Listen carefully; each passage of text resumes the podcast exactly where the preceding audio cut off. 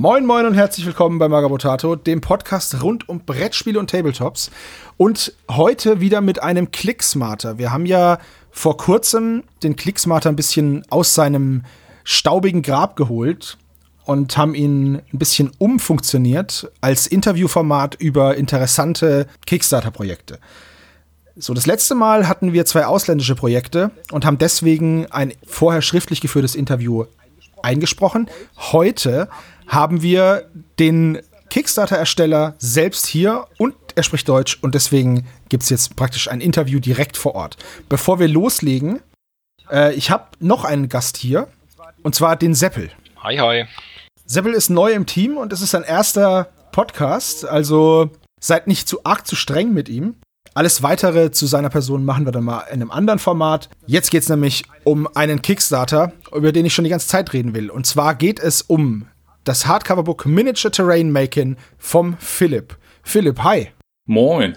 So, grüß dich. Ich, ich sag auch Moin jetzt. Ja, ja, das hat sich so eingebürgert, weil wir eine Zeit lang auch in Hamburg äh, gewohnt haben, aber hier im Münsterland, wo wir jetzt wieder wohnen, äh, da sagt man auch Moin, aber nicht, nicht Moin Moin, sondern nur Moin. Alles andere ist auch zu viel gequatscht, ne? Ja. Ja, Philipp, du bist ja jetzt nicht gerade, also ich würde sagen, du bist nicht unbekannt in der Tabletop-Szene. Für die, die trotzdem noch nichts von dir gehört haben, stell dich doch einmal bitte kurz vor. Ja, ich bin äh, Philipp. Im Tabletop-Bereich kennt man mich auch als äh, Tabletop Lenny. Und ja, ich komme aus Lüdinghausen äh, im schönen Münsterland zwischen Dortmund und Münster. Habe aber auch in Hannover gewohnt und in Hamburg gewohnt. Ja, und ich äh, ja, bin passionierter Geländebauer seit Jahrzehnten, kann man schon fast sagen. Wir haben dich ja jetzt nicht eingeladen, weil du aus Lüdinghausen kommst und wir darüber reden wollen, sondern weil du ein Projekt am Start das steht hast. aber ne? aus deiner Liste, woher du kommst. Ne? Das ist absolut, das ist absolut richtig. Deswegen bin ich da so detailliert drauf eingegangen. Ich halte mich ja ans Skript hier, ne? Das ist sehr gut. Das ist absolut, es ist hervorragend, sehr guter vorbereiteter ja. Gast. Aber warum haben wir dich eingeladen? Du hast ein Kickstarter-Projekt gestartet, ein Buch, um selbst Gelände zu bauen. Also eine, ein Buch voller Anleitungen und Ideen. Richtig. Dann erzähl uns doch bitte mal ganz kurz, um was es da drin genau geht. Ja, es geht um das Thema äh, Geländebau, Miniature Terrain Making. Und äh, ja, das, das Buch stellt unterschiedlichste Projekte und äh, Techniken vor, wie man die Projekte umsetzen kann. Und der Fokus liegt dabei schon auf ja, Fantasy und Science Fiction. Also da ist weniger, sagen wir mal, historisches oder, oder gegenwärtiges dabei. Ja, und da kann man dann lernen, wie man äh, Gelände baut oder kann auch sich einfach da so ein bisschen inspirieren lassen oder kann das Buch einfach sich nur so angucken, weil man daran einfach an dem Thema Interesse hat. Ne? Also das ist äh, vielfältig einsetzbar. Das Thema Geländebau ist ja nur eine der fünf Säulen in unserem Hobby. Ja beziehungsweise ja, die fünfte Säule, die fünfte Säule ist drüber motzen, glaube ich. Aber wie bist du denn zum Hobby gekommen? Bist du übers Miniaturen malen oder übers, ja, übers Gelände bauen oder übers Spielen ins Hobby gekommen? Wo, wo bist du da genau her? Also bei mir hat das angefangen, dass irgendwann mal, ja, ein Kumpel gefragt hat, das war zu Schulzeiten, wahrscheinlich, es muss irgendwann in den 90ern auch gewesen sein, meinte, wir sitzen da mit äh, Kumpels äh, bei, bei einem Kumpel im Keller und äh, spielen da so Schach auf Tischtennisplattengröße, so mit Fantasy und Orks und äh, Hochelfen und sowas. Und willst du nicht mal mitkommen? Und dann äh, ja, ging es um Warhammer Fantasy und ich glaube, es wurde auch ein bisschen 40k gespielt. Auf jeden Fall bin ich dann damit hingekommen und äh, ja, war dann direkt irgendwie fasziniert. Dann standen da auch so äh, angefangene Styropor-Bunker rum und ich habe dann ja beim ersten Spiel nur so gehandlangert und zugeguckt. Aber dann war ich irgendwie, ja, gehuckt, wie man so schön auf äh, Neudeutsch sagt. Ja, dann sind wir auch irgendwann in einen anderen Keller umgezogen und da musste natürlich dann auch eine Spielplatte her. Und die anderen waren alle so ein bisschen Geländebau faul eher. Und irgendwie hat mich das direkt äh, fasziniert. Vielleicht liegt es auch daran, weil ich früher auch immer gerne so alle Lego-Bausätze auseinander und umgebaut habe und da auch schon immer viel Spaß dran hatte, sag ich mal, so selber so, so Welten zu erzeugen. Auf jeden Fall ging es dann direkt los, dass ich da die, die Platte bebaut habe und habe meine ersten Hügel äh, versucht zu basteln. Und dann musste man natürlich sich fragen, wie, wie kann man das Ganze halt überhaupt machen? Wo, wo kriegt man da Ideen her? Und dann kommt man irgendwann über so einen Fantasy-Laden zu diesem ganz alten GW Geländebau-Kompendium oder dieses Modellbau-Kompendium, irgendeinen so ähnlichen Namen hat, was ich heute auch immer noch gerne lese. Ja, und da habe ich dann, glaube ich, fleißig so jeden Artikel nachgebastelt. Nebenbei natürlich auch Figuren bemalt halt. Ne? Also ich habe auch Zwerge habe ich gespielt, Dunkelelfen. Wir haben eigentlich vorrangig immer nur Warhammer Fantasy gespielt. Also unschwer zu erkennen, dass das Basteln von Gelände deine liebste Säule ist. Das war dann irgendwie, da bin ich dann direkt komplett drin versunken zu der Zeit. Ja, viel hat sich daran ja nicht geändert, ne? Wenn man mal deinem YouTube-Kanal so durchschaut oder jetzt eben das Projekt. Ja. Es geht ja immer wieder ums Gelände. Stichwort YouTube-Kanal und das Buch. Was unterscheidet denn jetzt dein Projekt von anderen? Es gibt ja jetzt, es ist ja nicht das einzige Geländebaubuch auf dem Markt. Ja. Erst vor kurzem hat ja der Michael Martin vom TWS ein ähnliches Buch herausgebracht. Beziehungsweise, ich will nicht sagen ähnlich, aber sagen wir mal ein Buch mit einem ähnlichen Thema. Ja, also das ist, ich würde sagen, also grundsätzlich kann man ja erstmal sagen, dass jeder, der zu dem Thema ein Buch rausbringt, letzten Endes einfach schon immer ein anderes Buch rausbringt, weil er einfach an das Thema Geländebau anders rangeht. Jeder, jeder, der Gelände baut, wird nie Gelände bauen, das genauso aussieht wie bei jemandem, bei einem zweiten letzten Endes. Es sei denn, er baut jetzt was konkret nach halt, ne? Und äh, wo man sich da jetzt vielleicht abgrenzt mit unserem Buch, ist, dass es zum einen jetzt nicht so ein Kompendium ist, das jetzt versucht, das ganze Spektrum des Geländebaus von vorne bis hinten zu beleuchten. Und dann hat es natürlich auch nicht den, den, den, den punktuellen Fokus, dass es jetzt nur um XPS-Gebäude geht, sondern es ist, zeigt einfach eine, eine, eine Auswahl von besonderen Projekten und zeigt, wie es dann dazu gekommen ist, die zu bauen. Und jetzt in dem Buch selber ist äh, ein Schwerpunkt beispielsweise halt äh, eine, eine Dschungelplatte, die zum einen halt mit den Fantasy-Aspekt hat, wo es halt so ein bisschen in Richtung Echsenmenschen geht und dann hat es gleichzeitig halt auch noch Module, die das Ganze dann ins, ja, ins Science-Fiction-mäßige halt rein transportieren können, also Bunker und äh, Ruinen und, und sowas und diese Kombination. Also das ist, sind einfach so ganz spezielle, ausgewählte Projekte, die in dem Buch gezeigt werden. Und welchen Ansatz wählst du dann? Also lässt du dich von einem Spiel inspirieren, ähm, ob das jetzt in das äh, zum Gelände passt oder denkst du, ach, dieses Gelände könnte eher zu diesem System passen? Also ich äh, bin natürlich von Warhammer und äh, Warhammer 40k auch geprägt. Ne? Das jetzt abzustreiten, wäre natürlich Quatsch. Und ich spiele auch gerne, also ich habe auch da, ich habe halt auch Figuren natürlich und wenn ich spiele, ich spiele leider auch viel zu selten, dann äh, spiele ich meistens äh, ja mit, mit alten 40k oder Fantasy Skirmish-Regeln. Und insofern ist da schon so eine, so eine Zielrichtung in dem Bereich halt schon zu sehen, sag ich mal. Aber abgesehen davon muss man natürlich auch sagen, dass die, dass, äh, dass dass das Thema, was so im, im Fantasy-Bereich, das wiederholt sich ja auch, ich sag mal so Echsenmenschen, Maya angehauchte Themen, die gibt's ja, ja letzten Endes überall halt, ne? Also das ist ja jetzt kein Thema, was auch was halt äh, GW jetzt irgendwie neu erfunden hätte. Ne? Ob er jetzt auf DSA, das schwarze Auge zurückkommt, da gibt's ja auch vergleichbare Welten beispielsweise. Ne? Ja, absolut richtig. Ich finde den Ansatz cool, dass du eine Platte baust sozusagen und mit einzelnen Elementen, die dann in verschiedene äh, Settings drückst.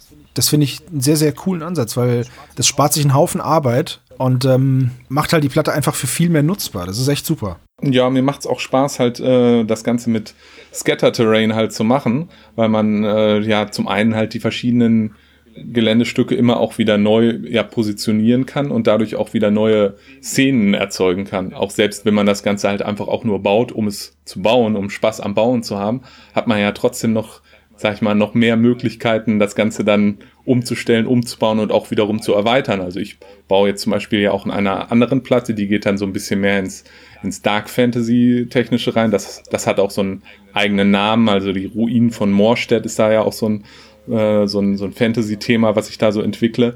Und da baue ich auch einfach so immer so Schritt für Schritt. Dann habe ich zum Beispiel so ein, so, ein paar Bases mit, mit totem Wald gebaut und denke mir dann, was könnte dann in dem Wald noch passieren? Und dann baue ich dafür halt irgendwie diese, zum Beispiel versteinerte Dracheneier oder denke, da ist irgendwie eine, eine, eine, eine verlassene Kapelle, die irgendwie von innen komisch beleuchtet ist und versuche da irgendwie so, so, ja, so so klassische Fantasy-Bilder dann irgendwie zu, umzubauen. Und das geht natürlich viel einfacher so, als wenn ich jetzt ein großes Diorama bauen würde und mich dann ja beim Bau immer umentscheiden müsste, was ich dann, was ich dann quasi bauen wollte noch. Und so kann das Ganze wachsen quasi, also Stück für Stück. Und das war so die Idee hinter den aktuellen Projekten. Wenn ich früher Platten aufgebaut habe, also was heißt früher, es ist immer noch so, dann denke ich mir immer, was für eine Geschichte will mir die Platte erzählen? Also, was ich immer ganz furchtbar fand auf Turnieren, war dieses Fünfergelände so. In jeder Ecke ein großer Klops und in der Mitte auch noch einer, das ist wie so eine Fünf angeordnet. Ich finde einfach, dass eine Platte einem eine Geschichte erzählen soll und einfach, das ist ja die Leinwand, auf der die Schlacht dann stattfindet, auf der diese Geschichte geschrieben wird und warum man jetzt in diesem Dschungel herumirrt und sich gegenseitig die Köpfe einschlägt. Ja.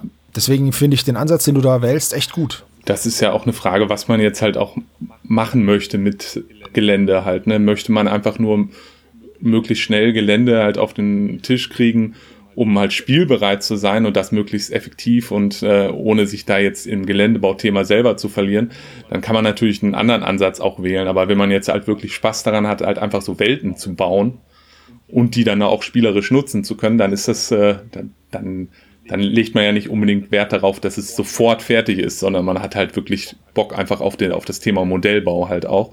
Und das ist so bei mir auch direkt von Anfang an damit mit entstanden, dass ich einfach so ich, ich war auch einfach so fasziniert von diesen alten White Dwarf Artikeln, wo halt immer dann so Geländebauartikel auch in jedem White Dwarf drin war und hab die alle und die haben ja auch immer Geschichten erzählt. Ne? Die hatten dann immer irgendeine große Themenspielplatte, neue, was weiß ich, wenn die ersten, wenn die Zwerge ein neues Armeebuch kamen, gab es dann so einen riesigen Eingang zu so einer Zwergenstadt in so einem Fel Felsmassiv oder als die Herr der Ringe Sachen rauskamen, wo dann diese ganzen Szenen nachgebaut wurden.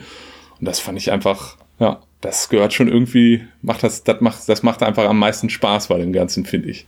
Ja, das stimmt. Ich kann mich noch an ein Geländebaututorial im White Dwarf erinnern. Das war so ein Echsenmenschen-Bruttempel. Damals wurden noch Kronkorken als Seerosenblätter verwendet. ja. Als Tipp abgegeben, so. Da haben wir uns ja schon ziemlich weiterentwickelt, ne? Ja, aber das ist auch die gute alte Zeit. Also manchmal denke ich mir auch so, manchmal müsste man, es gibt ja auch so einige YouTuber, die das mal gemacht haben, man müsste so ein bisschen versuchen, in dem Stil dieser alten Tage zu bauen, so mit den äh, grünen äh, Styroporkugelkakteen, die dann so rote Giftstacheln aus Zahnstochern noch ja, drin haben. Stimmt. Und so. Ah, die waren ja, das, waren ja die klassischen. Ist ja auch der Klassiker überhaupt. Ja, ja, ja stimmt. Solche, solche hatten wir bei uns auch im Spieleklub. Ich glaube, ja. die haben wir sogar immer noch. Die sind zwar schon total abgestoßen, aber. Ja, gefährliches Gelände, also da muss man aber Proben würfeln bis zum Umfallen, ne? Richtig, genau, genau. Und dann ist der Landraider drin stecken geblieben, weil er keine Schaufel dabei hatte und da war so ein Quatsch.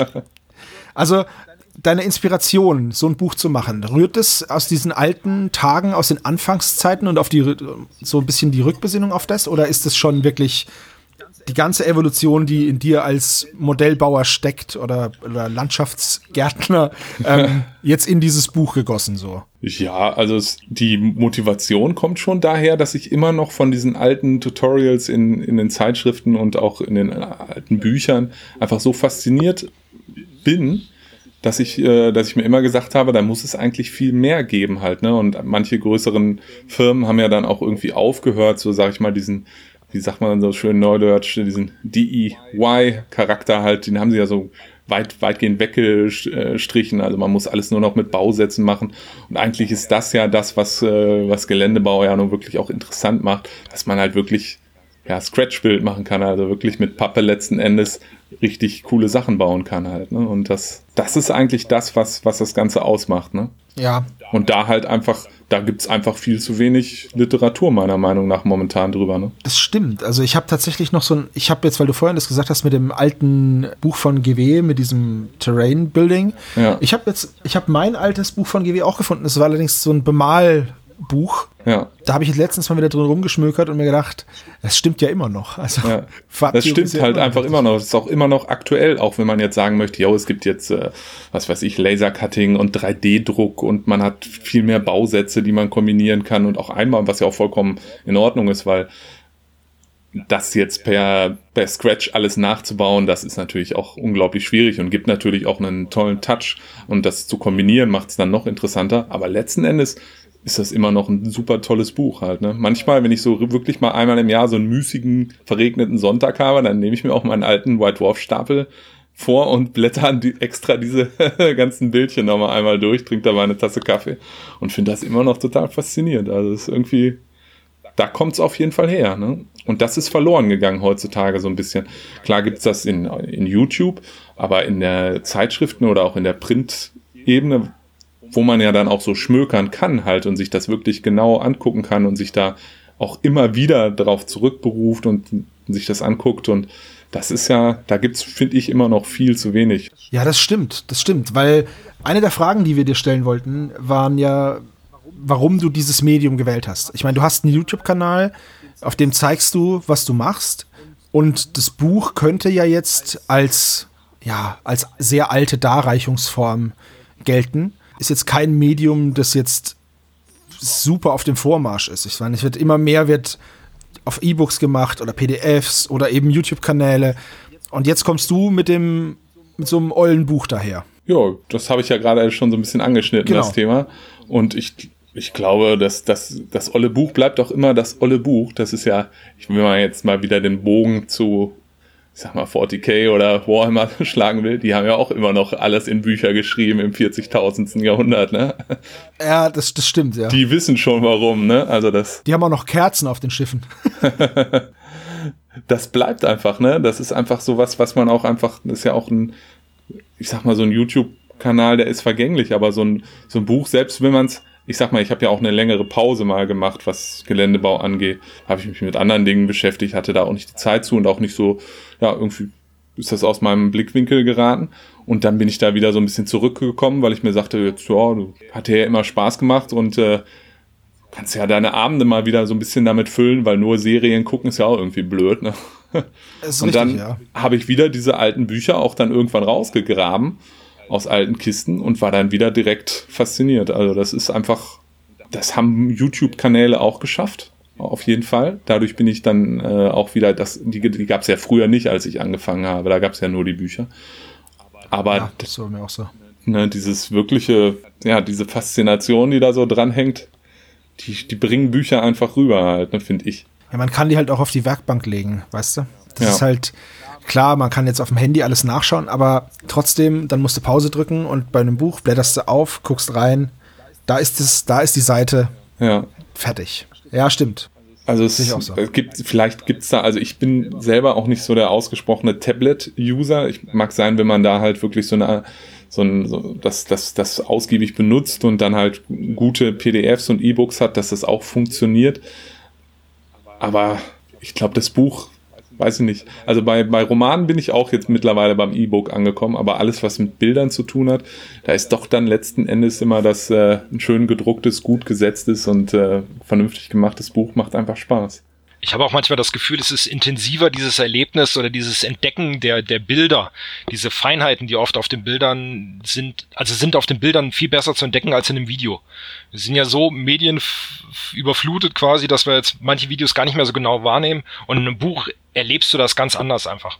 Ja, das ist einfach auch nicht so schnell vorbei und es ist auch nicht so viel drumherum halt einfach. Ne? Ich denke mir manchmal auch bei den Videos, ist das eigentlich besser, das ohne Gequatsche zu machen, weil man es dann einfach so gemütlich genießen kann, wie es gebaut wird.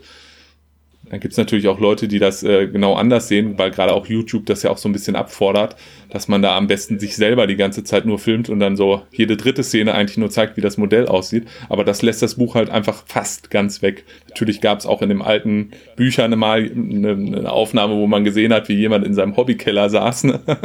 Aber das war's dann auch eigentlich schon. Ansonsten geht's nur um die Modelle, ne? Ja, ist richtig. Jetzt könnte man natürlich aber auch vermuten, bei dir steht ja drauf Volume One. Ja. Das klingt nach großen Zukunftsplänen. nach mindestens einer Enzyklopädie von 35 Bänden. Nein, aber hast du schon. Finde ich gut. Rat der Zeit. Ja, genau. Nein, hast du, hast du äh, Ideen oder Avancen, das Ganze noch weiter auszudehnen? Oder nach dem Erfolg jetzt bisher, sag ich mal, von dem jetzigen Stand dieses Kickstarters? Also ich habe auf jeden Fall, ich bin einfach persönlich sowas von, mir macht das einfach so viel Spaß, Gelände zu bauen und äh, natürlich ist äh, der, der Erfolg des Kickstarters, der ist natürlich, der bestätigt, dass da ein Interesse halt auch einfach da ist und es ist ja auch sehr viel Arbeit, das Ganze so ein Buch zu machen letzten Endes. Aber ich glaube, es gibt Themen und ich habe auch Ideen für unzählige Bücher. Das Problem ist einfach, dass jedes einzelne Projekt unglaublich viel Zeit braucht. Also das äh, deswegen ist das wahrscheinlich, ich könnte gar nicht das alles in einem Buch irgendwie abhandeln. Also ich muss das, wenn ich da, wenn ich da weiterhin Projekte in Buchform präsentieren möchte, dann kann ich mir gut vorstellen, da noch ein, zwei weitere oder auch drei, vier weitere Ausgaben von zu zu erstellen. Ja, da hätte ich auf jeden Fall riesen Spaß dran, beziehungsweise hätten wir da auch riesen Spaß dran, weil meine Freundin oder Frau jetzt äh, macht ja auch die Grafik und die äh, setzt das Buch und bearbeitet die Bilder und ist auch in dem ganzen Prozess dabei. Also wir machen das ja quasi zusammen. Und für die ist das auch eine sehr schöne Arbeit. Also der macht das auch sehr viel Spaß, daran mitzuwirken. Das hört sich sehr gut an, also können wir hoffen. Und werden hoffen. Ihr könnt hoffen, können. auf jeden Fall. Willst du dann auch andere Themengebiete noch abdecken? Also jetzt bist du ja, jetzt hast du ja gemeint, das ist mehr Sci-Fi oder beziehungsweise das meiste ist Fantasy und dann aber auch ein bisschen Sci-Fi. Ja, genau. Dass du jetzt dann irgendwie Richtung Steampunk oder Cyberpunk oder was auch immer gehst oder bleibst du dann diesen Genres treu? Aber wobei, ich darf nicht Genres sagen, sonst haut mir mein Bruder eine. äh, das ist nämlich kein Genre, das ist ein Setting. Okay. Ein Setting, okay. Ja, ja äh, also das Buch dreht sich ja größtenteils halt um die, äh, die, das Dschungelthema und um das Dark Fantasy-Thema. Und an dem Dark Fantasy-Thema grundsätzlich, da werde ich auf jeden Fall noch weiterarbeiten, weil ich äh, gerade für dieses Thema Moorstedt, da haben wir auch zusammen sehr noch, noch ganz viele Ideen, wollen da auch eine, eine Map entwickeln und auch noch mehr Stories zu entwickeln. Und insofern gibt's auf jeden Fall so in diesem Dark Fantasy-Bereich, da wird's, da wird's auf jeden Fall weitergehen die Dschungelplatte, da habe ich ist so ein langfristiger Plan, die auf jeden Fall noch äh, größer werden zu lassen, weil das bisher ja ein relativ kleiner Skirmish-Table nur ist. Und äh, ja, da muss man mal gucken, ob man das jetzt im nächsten Buch macht oder ob man halt vielleicht auch erstmal einen Themenwechsel halt einfach braucht. Auf der anderen Seite würde ich auch gerne was mit, mit Wüstengelände mal machen. Und äh, ob man das jetzt, äh, ob, ob da der Sprung in Richtung äh, Steampunk oder ein ganz anderes Setting, ja, ist zu überlegen. Also ich persönlich interessiere mich eher für Steampunk im Sachen Geländebau als für, für Cyberpunk. Dann würde ich mich eher im, im futuristischen Bereich dann wieder so, äh, interessiere ich mich für Endzeit, also Mad Max und Fallout, da bin ich auch ein großer Fan. Das würde mich auch sehr reizen, was in dem Bereich mal zu bauen ja, das so, da, da ist da, da sind die Ideen noch äh, im Reifestadium, könnte man sagen. Das klingt gut. Kann man bei dir Wünsche abgeben, was man gerne für Themen hätte? Ja, klar. Ich kann nicht alle erfüllen, aber ich bin für jeden Input äh, dankbar. Voll gut. Dann, wir, wir, schreiben dir eine Liste. ja, bitte. wir, wir, geben, wir geben dir dann eine Liste. Dann müsst ihr mir aber auch ganz viel äh, Vitamine und Fruchtsäfte schicken, damit ich mindestens 100 Jahre alt werde und damit ich die abarbeiten kann. Kein Problem. Weiter nichts ist, das ist ja. Das sollten wir hinkriegen. Ein Sack Äpfel oder so, kein Problem. Äh, du hast gerade davon gesprochen mit der Zeit, äh, dass ein Projekt wie dieses hier, dieses Buch, lange dauert. Ja. Wie lange hat's denn gedauert von der, mal von diesem, von dieser Idee mit diesem, oh, wir sollten eine Band gründen, sondern wirklich, dass du sagst, so, ich mache jetzt so ein Buch und dich dann hinsetzt und von dem ersten Schritt bis jetzt wie lange dauert sowas? Also von einem, das ist äh, der erste Schritt ist auf jeden Fall schon schon mehrere, also wenn nicht vier, fünf, noch noch mehr Jahre her, wo wir schon mal immer drüber geredet haben, dass man sowas machen könnte. Ich äh, und dann sind wir jetzt so in den letzten zwei, drei Jahren dann da so ein bisschen konkreter geworden, haben gesagt, lass uns doch mal sowas anpeilen und lass doch mal ein bisschen äh, konkreter auch äh, Projekte dokumentieren und äh, fotografieren. Und äh, dann haben wir irgendwann beschlossen, ja, wir, wir wollen das äh, machen und haben sehr viel vorbereitet, haben äh, ja auch Testdrucke schon gemacht und äh, das immer hin und her und her, äh, hin und her gedacht und ausprobiert und überlegt, was könnte, wie macht man's. Und dann bin ich auch irgendwann zu dem Punkt gekommen, dass ich halt auch, dass oder dass wir halt auch einfach da ja so ein bisschen an die Öffentlichkeit gehen wollen und da wollten und halt äh, dabei bin ich dann auch auf äh, Michael Martin halt auch mal wieder gestoßen, weil ich habe auch schon vorher mit ihm Kontakt zum Thema Hobby gehabt. Ja, und äh, der hat mir dann sehr geholfen, das ganze, das ganze Thema Kickstarter, Buch, äh, ja, das ganze Projekt halt einfach zu schärfen. Also der dann ganz anderen, den Blickwinkel auch mal so ein bisschen zu, zu, zu wechseln, weil wenn man da so vertieft auch zu zweit an so einem Thema arbeitet, dann äh, wird man irgendwann, wie sagt man, prozessblind, ne? Also betriebsblind, ja, ja, genau.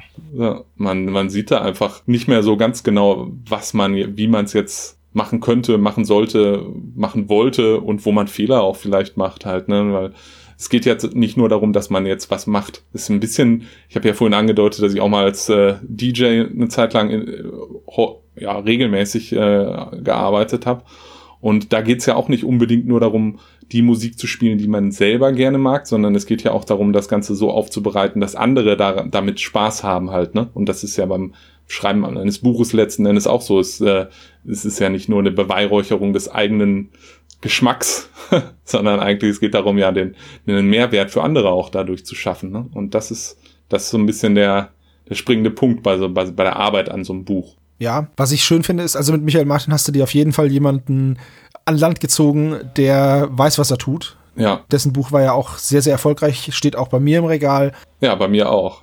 Der weiß einfach, was er macht und wie es funktioniert. Ja. Aber der hat ja nicht nur, der stand dir ja nicht nur beratend zur Seite, sondern der hat ja auch Gastartikel geschrieben für dein Buch. Genau, es wird äh, Gastartikel geben und wir haben uns einfach auch darauf geeinigt, äh, ja, einfach zusammen an diesem Thema Geländebau äh, zu arbeiten und das Ganze dadurch halt auch einfach größer zu machen und uns gegenseitig zu unterstützen und uns nicht in die Quere zu kommen quasi. Und äh, da wird von ihm ein Gastartikel bei uns im Buch kommen und äh, ja, es, ich vermute mal, dass ich auch an dieser Stelle andeuten darf, dass auch von uns äh, in seinem Schaffen dann mal etwas kommen wird. Also wir werden uns da so versuchen, gegenseitig äh, zu ergänzen und das ganze Thema Geländebau einfach ein bisschen größer noch zu machen. Das finde ich sehr, sehr schön, weil man kann das natürlich immer als Konkurrenz sehen oder halt als, weiß ich nicht, äh, miteinander und kleinen Wettbewerb oder also freundschaftlich halt. Und das freut mich sehr, weil, um ehrlich zu sein, als ich das Buch das erste Mal gesehen habe, dachte ich mir, oh, cool, ein Geländebaubuch, aber warte mal, da war doch was. Es gibt ja schon eins. Und umso mehr hat es mich gefreut, dass der Michael da mit dabei ist. Ja. Und jetzt wir zwei deutsche Geländebaubücher haben, die ja von der Qualität her super gut sind. Und es freut mich persönlich sehr. Und ich glaube, die sich aber auch nicht im Wege stehen, weil es einfach auch unterschiedliche Ansätze Ja. sind, unterschiedliche Stile, unterschiedliche Techniken und äh, ich bin, sage ich mal, eher der Chaot und ich würde sagen, Michael ist einfach ein sehr analytischer Mensch, der einfach, also wenn Michael ein Tutorial gibt, dann, dann weiß man nachher ganz genau, wie man es nachzubauen hat und bei mir ist eher so ein künstlerisch-chaotischer Ansatz noch immer ein bisschen mit drin. Nicht, dass man das nicht nachvollziehen kann. Ich habe auch schon sehr viele äh, Bilder von Leuten gekriegt, die was von mir nachgebaut haben und das hat, hat bei denen auch geklappt. Aber ich mache das Ganze, sag ich mal, so, bei mir gibt's immer noch so eine so einen Freistil-Moment. Das ist die perfekte Überleitung für eine Frage, die wir noch hatten. Wenn du sagst, deine chaotische Seite bricht da manchmal durch, für wen würdest du denn eher sehen, ähm, ist dieses Buch geeignet? Für auch blutige Anfänger, die noch nie was gebaut haben oder doch eher die Profis, die schon Proxern und alles zu Hause haben? Also ich glaube, das eine schließt das andere nicht aus. Man kann auch äh, als blutiger Anfänger chaotisch ans Werk gehen und coole Sachen produzieren.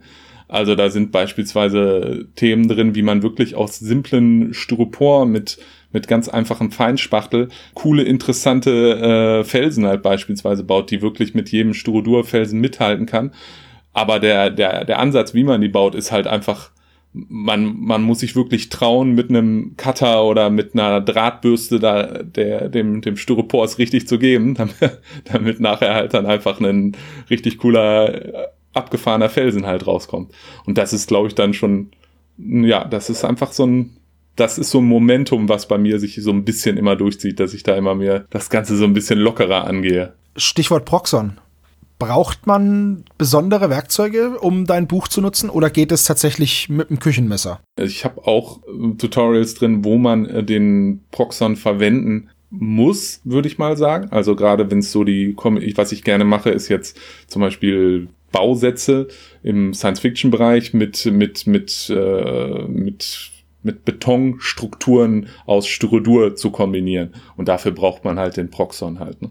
Aber es sind auch äh, andere Themen drin, zum Beispiel, wie man halt mit, äh, mit, mit Karton und zur Hilfenahme dieser Templates, äh, also quasi einfach mit Wellpappe und mit dickerem äh, Karton, zum Beispiel von Kalenderrückseiten, dass man mit äh, zur Hilfenahme dann der Schablonen halt wirklich mit den einfachsten Mitteln äh, ja richtig coole Fantasy-Ruinen bauen kann und Co. Also das ist, ich finde das auch selber halt, das ist so ein bisschen wieder der Ansatz, den ich vorher auch formuliert hatte. Man macht das ja, man möchte ja auch was machen, was, was nachvollziehbar ist und wo auch ein Einsteiger was mit anfangen kann und das soll trotzdem auch richtig cool aussehen und das ist ja auch so ein bisschen die, die Challenge als, wenn man das als an, an, an einen selber als Geländebauer, welche Techniken sind da dann besonders geeignet und wie kann man wirklich mit den einfachsten Materialien und mit den, mit dem, mit dem, mit den einfachsten Werkzeugen noch trotzdem noch richtig coole Sachen bauen? Oder wie kann man mit ganz wenig Aufwand trotzdem die, die Geländebauten irgendwie so runterbrechen, dass sie trotzdem noch richtig cool aussehen, aber trotzdem schnell gemacht werden. Zum Beispiel, dass man Ruinen halt einfach, was weiß ich, in einem stark ruinierten Zustand äh, äh, verkauft, also als wäre da wirklich ein starkes Bombardement runtergekommen. Und es sind wirklich nur noch so die, äh, ja, die, die Mauern bleiben eigentlich nur stehen. Und selbst die Mauerstruktur selber ist halt einfach durch so viel Beschuss runtergerockt, dass man aber an der Stelle halt einfach keine Details modellieren muss, aber trotzdem durch so viel Struktur an der Oberfläche ein unglaublich interessantes Gelände erzeugen kann. Also da, das ist so, so die, die Herausforderung beim, beim, bei der Entscheidung, macht man jetzt einen, einen, einen Artikel für, ich sag mal in Anführungsstrichen, Fortgeschrittene, die jetzt wirklich da ganz komplizierte Formen erstellen wollen? Oder versucht man etwas zu machen, um, um, um, um Leuten die, die Idee zu geben, wie kann ich was ganz schnell bauen und wie kriege ich es dann auch wirklich trotzdem noch cool aussehend auf den Tisch? Ne? Ich glaube, deine Geheimwaffe ist eher die Modelliermasse, würde ich fast behaupten. Ja, der Speckling Compound ist auf jeden Fall. Aber da haben die Amerikaner, glaube ich, teilweise ein bisschen was ein Problem, weil die diese, äh, die kennen oft nicht diese einfachen, diesen einfachen Feinspachtelpulver aus dem Baumarkt. Die haben oft nur diese vorangerührten, auch mit äh, mit Lösungsmitteln versetzten äh, Spachtelmassen und die die hadern da immer ein bisschen damit, wie sie das äh, kriegen können. Aber in Deutschland ist Feinspachtel natürlich bekannt. Ja, aber das ist bei dir aufgefallen definitiv. Ähm, du arbeitest da zumindest gefühlt in deinen Videos relativ viel mit, was man erfrischend anderes war als jetzt der klassisch Holzleim und Sand drüber. Und äh, hast ja. da natürlich auch ein bisschen mehr, das Ganze wirkte mehr organisch, dadurch, dass du andere Ebenen mit einbauen konntest, wenn der Dreck irgendwo liegt oder so. Das ist, äh, das ist super, das Zeug. Das ist ja erstens unglaublich günstig. Also man kriegt da ja so ein Kilo für, ich sag mal, wenn man wahrscheinlich für, für ein bis zwei Euro, je nachdem. Und die gibt's auch überall, selbst im, im Kodi um die Ecke kriegt man sogar Feinspachtel, wenn man mal keinen mehr hat. Und man kann das, äh, kann dieses Pulver halt, das bindet ja auch nicht so, so spontan ab wie Gips, sondern äh, hat eine etwas längere Abbindzeit. Das lässt sich super mit Acrylfarben und auch mit Holzleim mischen. Man kann da eigentlich auch alles noch reinmischen, an Sand oder sei es Erde oder sei es halt auch irgendwie Feinturf das äh, verhält sich trotzdem immer noch gut und wenn man die Abbindzeit noch verlängern will, kann man einen kleinen Tropfen äh, Spüli mit reinmischen und dadurch hat man dann noch bestimmt eine halbe oder sogar eine Stunde länger Zeit, das Ganze zu bearbeiten. Und dann benutze ich das auch äh, um, um mit kleinen Mengen um, gebe ich das Farben zum Grundieren mit, weil die Farben dadurch matt werden und man hat gleichzeitig noch äh, eine, eine leicht texturierte Oberfläche, was wenn man jetzt zum Beispiel eine, eine Mauer aus Styrodur baut, einfach ein bisschen in die Acrylfarbe, wirklich nur so eine Prise von Spachtelmassenpulver mit rein und man hat direkt eine ganz andere ja, Versiegelung quasi, hat diesen Glanz nicht, der mich oft stört halt. Ne? Das sind die ganzen kleinen, coolen Tipps. Ja. Das finde ich echt super. Ich wusste zum Beispiel nicht, ich habe mir letztens das Video angeschaut von den versteinerten Dracheneiern. Ja. Und ich wusste jetzt zum Beispiel nicht, dass man diesen lufttrocknenden Clay, den du da teilweise benutzt, dass man den runter verdünnen kann zu einer Milch. Ja. Also das war mir nicht bekannt. Hätte ich nie ausprobiert. Ich glaube, es gibt, äh, gibt auch im Töpferbereich gibt es da auch so Gießtechniken, die auch mit Ton so arbeiten. Mhm. Und ähm, ja, mir ist es, das habe ich dann irgendwann mal in einer Doku gesehen und mir ist dann auch aufgefallen, dass man den halt, wenn man trocknen hat, äh, den sowieso ja immer anfeuchten muss und dass man den gut runter und der ver, der verändert, also der bindet ja gar nicht spontan ab, also gipsartig, mhm. sondern der, der trocknet einfach nur. Und dadurch äh, lässt er sich halt einfach ganz äh, problemlos verdünnen und dann auch ähnlich verarbeiten wie der, wie, wie die, wie die Spachtelmasse. Aber die, die Oberfläche ist immer, ja, die, dadurch, dass sie nicht so spontan aushärtet und äh, ist sie immer ein bisschen runder, würde ich sagen, und nicht so, nicht so, nicht so kantig. Ja, ja, ja, ich weiß, was du meinst. Aber ist auch ein super günstiges und auch unterschätztes Material im Geländebau halt, weil äh, das kostet auch wieder sehr, sehr wenig. Man hat einen unglaublichen Vorrat und das Einzige, was eigentlich man passieren kann, ist, dass es einem eintrocknet. Das stimmt, ja. Ich habe hier auch, wobei ich habe das jetzt mittlerweile so gelöst, ich habe mein lufttrocknendes Zeug in eine Plastiktüte ja. und das in so eine verschließbare Tupperbox und das hält ja ewig. Das hält dann, hält es ewig, ja. Und es kostet halt auch nichts und du kriegst es teilweise nicht nur im Bastelbedarf, sondern halt manchmal auch bei einem Discounter mit A oder L ja. oder E wenn die da so wieder ihre Hobbytage haben. Und das finde ich schon ganz cool, dass man mit diesen, ja, etwas abseitigen Materialien, sage ich jetzt mal, weil im Miniaturenbereich ist es ja, ist es ja üblich, dass man irgendwelche Modelliermassen noch hat. Aber beim Geländebau, gerade wie du das jetzt benutzt hast, ist das, also ich persönlich habe das noch nicht gemacht. Ich glaube, früher war das auch verbreiteter, weil man ja weniger Zugang, gerade jetzt auch in Deutschland, gab's, man kam ja gar nicht an Styrodur dran. Hartschaum, das gab's ja gar nicht. Im Baumarkt gab's ja eigentlich nur Styropor. Und äh, dann hat man sich immer die Frage gestellt, wie kann man jetzt zum Beispiel auch einen Felsen oder ein Mauerwerk gestalten und dann äh, ist man ja ist man ganz schnell halt einfach bei Spachtelmasse äh, gewesen oder halt auch bei bei lufttrocknendem Ton halt ne? und das hat sich ja heutzutage verändert ja gerade auch durch die ganzen dass die, die Proxon sehr weit verbreitet ist und Styrodur hier auch überall erhältlich ist ist das ja so eine ja man denkt man hat oft das Gefühl dass man nur mit Styrodur Gelände bauen kann und das ist halt Quatsch ne? Es ist zumindest sehr prominent. Also ja. Styrodur ist so als Mittel der Wahl ist schon sehr prominent. Es wird halt, es, es hat halt auch gute Eigenschaften. Es nimmt Formen gut an und hält sie halt. Es ist ja. einfach zu schneiden. Ja, ich war auch total fasziniert, als ich das erste Mal Hartschaum in der Hand hatte, dachte ich, boah, jetzt habe ich endlich das Material, was sie da teilweise auch benutzt haben. Und das ist dann schon auch super, weil es halt einfach, ja, es ist halt nicht zu weich und nicht zu hart. Und der Nachteil ist eigentlich nur, dass es halt dann doch letzten Endes wenn man wirklich ganz scharfe Details herausarbeiten will, dann ist es wiederum einfach ein Tacken zu weich, weil es immer tendiert immer dazu, gerade wenn man es prägt, dass es äh, rund wird, ne? Ja, das stimmt. Aber das ist so, die Entdeckung von Styrodur im Hobby ist so ein bisschen, so ein bisschen wie der Hyperraumantrieb. So, das öffnet einfach ganz neue Galaxien.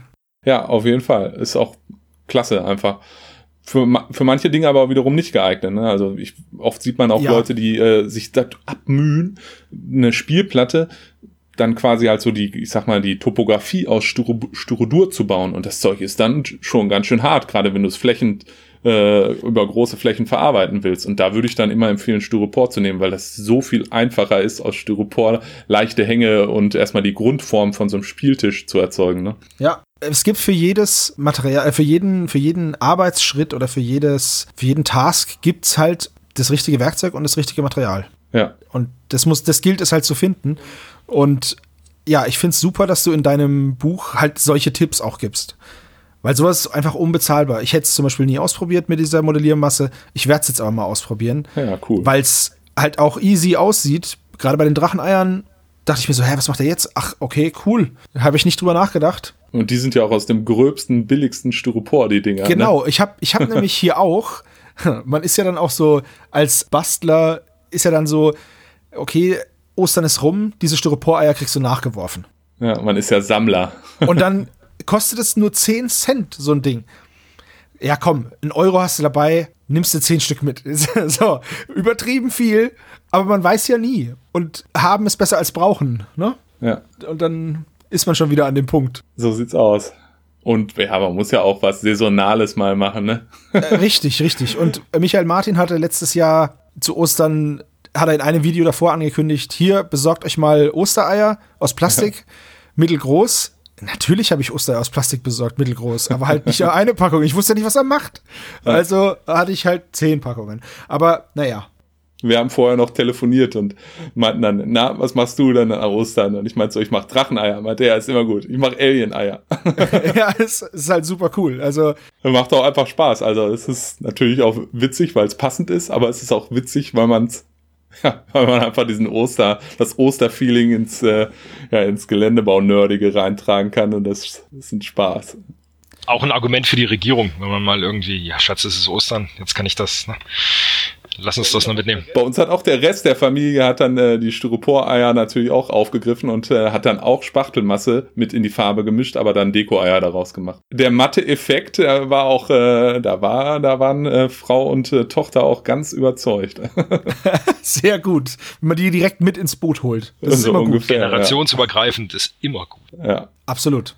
Okay, dann haben wir jetzt ja einiges über dein Buch erfahren. Gibt es denn noch etwas, das du unseren Hörern mitteilen möchtest? Also einmal, das Projekt geht noch bis zum 9. Mai. Ja. 0 Uhr, also bis 23.59 Uhr. Bis dahin könnt ihr mitmachen. Wir schauen, dass wir den Podcast so schnell wie möglich releasen, dass ihr noch Zeit habt, da mitzumachen. Erfolgreich ist es ja, mehrfach erfolgreich. Und äh, jetzt, bitte Philipp, dir gebührt das letzte Wort. Gibt es noch was, was du unseren Leuten sagen möchtest? ja, baut Gelände. Ne? Also wenn ihr schon immer mal dachtet, äh, das könnte was für euch sein, fangt einfach an.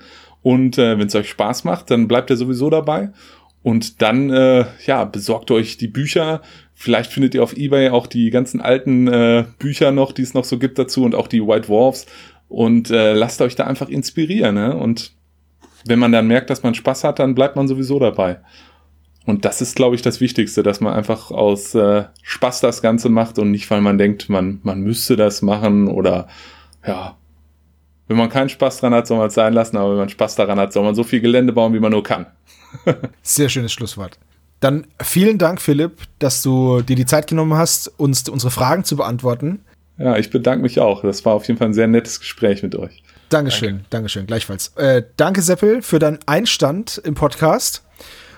Und danke an alle Zuhörer. Schaut euch Philipps Projekt an. Mir gefällt es super gut. Alleine was die Aufmachung angeht, nochmal Kompliment an deine Frau. Super, ja, super Dank. cool. Mir Gebe gefällt das, das Artwork total gut. Dieses dunkle transportiert auch dieses Dark Fantasy total gut, die ganze Farbgebung. Ja, cool. Das soll es von uns gewesen sein für dieses Mal. Wir sprechen und hören uns beim nächsten Mal. Habt eine schöne Zeit, passt gut auf euch auf, bleibt gesund. Macht's gut. Ciao. Tschüss. Ciao.